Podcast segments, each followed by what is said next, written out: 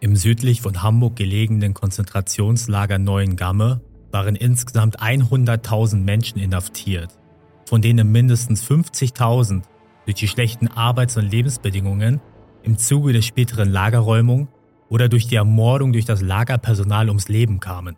Anneliese Kuhlmann war Aufseherin in Zweien der zahlreichen Unterlager des KZs und war hier für zahlreiche Misshandlungen an den Häftlingen verantwortlich.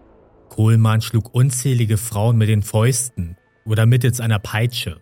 Dabei machte sie auch vor Schwangeren nicht Halt, trat auf diverse Opfer bis zur Bewusstlosigkeit ein und war dafür bekannt, Häftlinge bei geringsten Vergehen zu bestrafen. Die aufgrund ihrer kurzen Haare von den Insassen als Bubi bezeichnete Kohlmann war homosexuell und nutzte ihre Stellung als Aufseherin aus, um mit jungen weiblichen Häftlingen sexuelle Handlungen durchzuführen teilweise auch ohne deren Zustimmung. Gegen Kriegsende verliebte sich Kohlmann in eine tschechische Jüdin, welche sie auf einem Todesmarsch nach Bergen-Belsen begleitete und mischte sich später freiwillig als Häftling getarnt in das von Tod und Verderben gekennzeichnete Lager, nur um bei dieser bleiben zu können. Kohlmanns Geschichte als Aufseherin und ihr Schicksal nach dem Krieg sind absolut bizarr, insgesamt kaum zu fassen und erregten große mediale Aufmerksamkeit. Anneliese Kohlmanns Leben begann am 23. März 1921 in Hamburg, wobei über ihre Kindheit wenig bekannt ist. Sie wurde streng christlich erzogen und trat im April 1940 der NSDAP bei. Kohlmann merkte schon früh, dass sie sich für Frauen interessierte, verlobte sich im November 1943 trotzdem mit einem Mann, was höchstwahrscheinlich auf ihre christliche Erziehung und der starken gesellschaftlichen Ächtung gleichgeschlechtlicher Beziehungen zwischen Frauen lag. Das NS-Regime machte deutliche Unterschiede bei der Unterdrückung von homosexuellen Männern und Frauen, was sich insbesondere im Strafrecht zeigte. Homosexuelle Männer mussten mit schweren Strafen bis hin zu ihrer Ermordung rechnen, wurden weitreichend verfolgt und wurden in Konzentrationslagern mit einem rosa Winkel gekennzeichnet. Die meisten der Gesetze zur Verfolgung von homosexuellen Handlungen galten für Frauen nicht da diese aufgrund des unterdrückenden nationalsozialistischen Rollenbildes als sozial ungefährlicher galten. Eine Ausnahme bildeten hier die österreichischen Gebiete, in denen beim Strafrecht keine Unterschiede zwischen den Geschlechtern gemacht wurden. Aber auch die gleichgeschlechtliche Beziehung zwischen Frauen wurde gesellschaftlich stark geächtet. Die Betroffenen mussten mit starken Benachteiligungen rechnen und wurden als Menschen zweiter Klasse angesehen. Am 4. November 1944 wurde Anneliese Kohlmann in die SS Dienst verpflichtet und in insgesamt zwei Außenlagern des Konzentrationslagers Neuengamme eingesetzt. Das KZ Neuengamme besaß mehr als 85 Außenlager, die für Bauvorhaben und bei Rüstungsfirmen in ganz Norddeutschland entstanden, in denen die Häftlinge Schwerstarbeit für die Kriegswirtschaft leisten mussten. Die Verpflegung bestand überwiegend aus dünner Kohlsuppe und einer winzigen Menge Brot, sodass die Inhaftierten bedingt durch die schwere Arbeit stark an Gewicht verloren und viele innerhalb weniger Monate einfach verhungerten. Neben dem chronischen Hunger mussten die Häftlinge auch das brutale Lagerpersonal fürchten. Zehntausende Menschen wurden in neuen Gamme und den Außenlagern erschlagen, ertränkt, erhängt, erschossen oder auch durch Giftgas getötet. Ende 1942 wurde der Arrestbunker im Hauptlager zu einer provisorischen Gaskammer umgebaut und anschließend fast 500 sowjetische Kriegsgefangene mit Zyklon B vergast. Kohlmann wurde zunächst im südlich von Hamburg gelegenen Außenlager Neugraben eingesetzt, in dem ca. 500 Frauen dazu gezwungen wurden, das zum großen Teil zerstörte Hamburg von Trümmern zu befreien. Am 8. Februar 1945 wurden die Insassen von Neugraben in das Außenlager Tiefstadt verlegt, wobei die Frauen Betonplatten für Behelfsunterkünfte herstellen mussten. Wie in allen Lagern von Neuengamme war die Verpflegung und die medizinische Versorgung absolut unzureichend, was diversen Häftlingen den Tod einbrachte. Zudem waren die Frauen tagtäglich dem Terror der Wärterinnen ausgesetzt, wobei auch Kohlmann involviert war. Die Aufseherin ging teilweise äußerst brutal gegen die weiblichen Insassen vor, verprügelte diese häufig bis zur Bewusstlosigkeit, peitschte diese aus und schlug mit Stöcken auf die Frauen ein. Laut Augenzeugen misshandelte sie sogar schwangere Frauen, trat diesen teilweise sogar in den Bauch und nahm den Tod des ungeborenen Kindes in Kauf, wobei es jedoch zum Glück der Opfer zu keiner Fehlgeburt kam. Eine Insassin sagte später im Prozess aus, einem Mädchen war Brot aus ihrer Tasche gestohlen worden und erzählte es Kohlmann. In Kohlmanns Anwesenheit durchsuchte das Mädchen die Taschen der anderen Häftlingsfrauen und durchsuchte dabei meine zweimal. Dies machte mich böse und ich beschimpfte das Mädchen.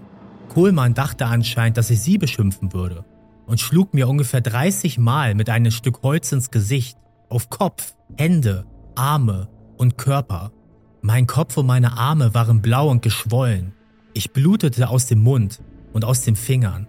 Kohlmann wurde aufgrund ihrer kurzen Haare von den Insassen als Bubi bezeichnet und es sprach sich schnell rum, dass die Aufseherin an Frauen interessiert war. Sie nutzte ihre Position aus, um mit jungen, weiblichen Häftlingen sexuelle Handlungen durchzuführen, teilweise auch ohne deren Zustimmung. Ihre Liebhaberinnen und deren Umfeld wurden besser behandelt, bekamen Essen und andere grundlegende Sachen wie Seife geliefert und wurden nicht mehr misshandelt. Eine Insassin sagte später dazu aus, sie zeigte eine gewisse Vorliebe für jüngere Mädchen, misshandelte ältere Frauen aber brutal. Wenn sie mit einem Arbeitskommando mitging, trug sie einen Stock und erlaubte niemanden sich auszuruhen. Manchmal schlug sie Häftlinge heftig und ich habe selber gesehen, wie sie eine ältere Tschechin schlug, bis diese das Bewusstsein verlor. Wenn sie ein bestimmtes junges Mädchen mochte, begünstigte sie diese in jeder Hinsicht und gab ihr, was auch immer sie den anderen Häftlingen abgenommen hatte.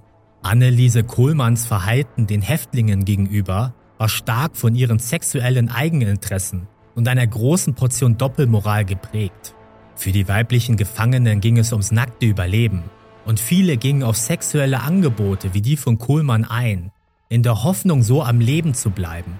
Die Aufseherin verliebte sich in die als äußerst gut aussehend beschriebene tschechische Jüdin Lotta Winter, welche im Austausch gegen Waren und eine bessere Behandlung eine sexuelle Beziehung mit Kohlmann einging. Kohlmann schaffte es durchgehend, Winters Arbeitstrupp eingeteilt zu werden, suchte dabei ihre körperliche Nähe und besuchte diese später auch in ihrer Baracke. Die Mithäftlinge verächteten das homosexuelle Verhältnis, sahen aber den großen Vorteil, den die Aufseherin einbrachte, und ermutigten Winter dazu, die Beziehung aufrechtzuerhalten. Wie auch im ganzen Deutschen Reich wurden in den Lagern gleichgeschlechtliche Beziehungen zwischen Frauen zwar allgemein geächtet, wurden aber deutlich weniger kritisch betrachtet und auch bestraft als homosexuelle Handlungen zwischen Männern. Am 20. März 1945 wurde das Außenlager Tiefstack bei alliierten Bombenangriffen nahezu vollständig zerstört wobei viele der Insassen ums Leben kamen. Am 7. April wurden die Überlebenden nach Bergen-Belsen gebracht, wobei Kohlmann den Trupp ihrer geliebten Lotta Winter begleitete. Da sich Kohlmann nicht von Winter trennen wollte, bat sie den Lagerkommandanten Josef Kramer, im Lager bei den Häftlingen bleiben zu dürfen, was dieser jedoch ablehnte. Kohlmann beschloss daraufhin, sich als Häftling getarnt im Lager einzuschleichen und lebte für ungefähr eine Woche im gleichen Häftlingsblock wie Winter. Das Lager befand sich zu der Zeit in einem grauenhaften Zustand. Überall türmten sich die Leichen der Menschen, die zu Zehntausenden an Unterernährung und grasierenden Krankheiten wie Typhus starben. Am 15. April 1945 wurde das KZ Bergen-Belsen von britischen Truppen befreit, wobei die schrecklichen Aufnahmen als Symbol für die Gräueltaten des Nationalsozialismus um die Welt gingen. Kohlmann versuchte als Häftling getarnt der Verhaftung zu entgehen, wurde aber sofort bei den britischen Truppen gemeldet. Eine Zeugin sagte später aus, da, mit einem Mal geht die Tür auf, in der Baracke in Belsen, und da kommt Bubi rein, in Zivilkleidern, und sagte, ich bin kein Nazi, ich will gerettet werden. Und da haben wir der Lotta gesagt, wir erschlagen dich, wenn du ihr hilfst. Ein paar Tage später sind die Briten gekommen und da haben wir die sofort angezeigt. Und die war die erste, die eingesperrt wurde. Nach ihrer Verhaftung wurde Anneliese Kohlmann gezwungen, zusammen mit den anderen Aufsehern die unzähligen Leichen im Massengräbern zu bestatten und anschließend in der JVA-Zelle inhaftiert. Aufgrund ihres Aufenthaltes in Bergen-Belsen wurde Kohlmann am 16. Mai 1946 im zweiten Bergen-Belsen-Prozess angeklagt, wobei aber auch ihre im KZ Neuengamme begangenen Verbrechen verhandelt wurden. Während des Prozesses versuchte Kohlmann sich als gute Aufseherin darzustellen, sagte unter anderem aus, ich glaube, dass die Mädchen in meinem Arbeitskommando in Hamburg mich alle mochten, obwohl ich zugebe, dass ich sie gelegentlich geschlagen habe, wenn sie etwas falsch machten. Aber sie zogen es vor, von mir geschlagen zu werden, als von dem Kommandanten, und daher liebten sie mich trotz der Schläge und nicht weniger. Die Verteidigung versuchte zudem, die von Kohlmann an ihre Liebschaften gewährten Vorteile als Guttaten darzustellen, obwohl diese von starken sexuellen Eigeninteressen geprägt waren.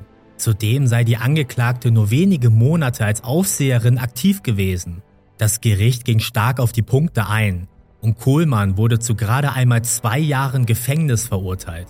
Nicht untypisch für solche Verfahren war es, dass die Angeklagten auch in Relation zueinander verurteilt wurden. Da Kohlmann weniger Verbrechen vorzuweisen hatte als viele andere Aufseherinnen, kam diese deutlich mehr weg als diese. Dies führte jedoch teilweise zu bizarren Situationen, in denen Kriegsverbrecher mit deutlich milderen Strafen davonkamen, als wenn diese für die gleichen Verbrechen als Zivilpersonen angeklagt worden wären. Beispielsweise trat Kohlmann schwangeren Frauen in den Bauch und nahm die Totgeburt eines Kindes in Kauf, was den Tatbestand des versuchten Totschlags erfüllt bei dem es nach Zivilrecht nahezu ausgeschlossen ist, mit zwei Jahren davonzukommen. Hinzu kommen noch unzählige weitere Delikte. Nach ihrer Haftentlassung lebte Kohlmann in Hamburg weiter, soll mehrere Jahre als Prostituierte und danach als Lkw-Fahrerin gearbeitet haben. Sie zog später nach Westberlin und verstarb dort am 17. September 1977. Kohlmanns Geschichte ist in vielerlei Hinsicht ungewöhnlich. Eine homosexuelle Aufseherin lebt ihre Vorlieben in Lagern aus, was wenngleich Frauen dafür weniger verfolgt wurden, nichtsdestotrotz äußerst selten vorkam. Einmalig ist zudem ihre Entscheidung, als Häftling getan, freiwillig in die Hölle namens Bergen-Belsen zu gehen, was zeigt, dass ihre Liebe zu Lotta Winter aufrichtig war. Doch Kohlmann hätte wissen müssen, dass das Ausnutzen ihrer Position nicht nachhaltig ist Lotta Winter wollte nach dem Krieg nichts mehr mit der Ausseherin zu tun haben. Und Kohlmann musste zumindest in dem Punkt für ihre Verbrechen gerade stehen.